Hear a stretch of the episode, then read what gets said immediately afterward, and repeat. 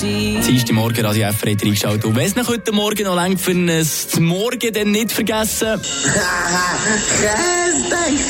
Käse. Ganz, ganz viel Käse. Ja, definitiv. Eine gute Scheibe Käse nehmen wir da heute Morgen. Weil wir haben ja schliesslich auch etwas zu feiern. Und zwar 175 Jahre Bundesverfassung. Eine Portion Wissen für einen starken Tag. Schlauere Tag mit Radio FR.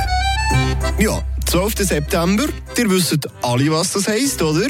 Ja, in dieser Woche vor 175 Jahren ist die Gründung der Bundesverfassung gewesen. Ja, darum sind einige Experten am diskutieren, ob wir unseren Nationalviertag vom 1. August nicht auf den 12. September sollten verschieben oder einen dazu tun.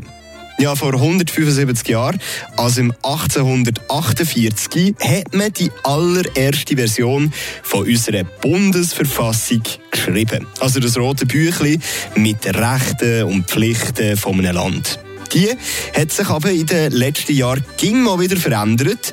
Nicht zum Beispiel wie in Amerika, wo die Verfassung eigentlich ging gleich bleibt.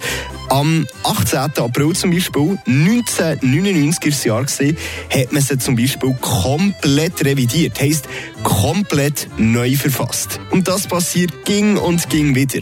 Das Original, das eben vor 175 Jahren rausgekommen ist, kann man übrigens im Landesmuseum in Zürich anschauen. Der Nationalrat hätte in diesem Jahr den Viertag offiziell auf den 12. September legen oder addieren. Die Ständeratskommission hat aber abgelehnt. Und darum müssen wir uns gleich hier nach wie vor nur einen Viertag merken, und zwar den 1. August.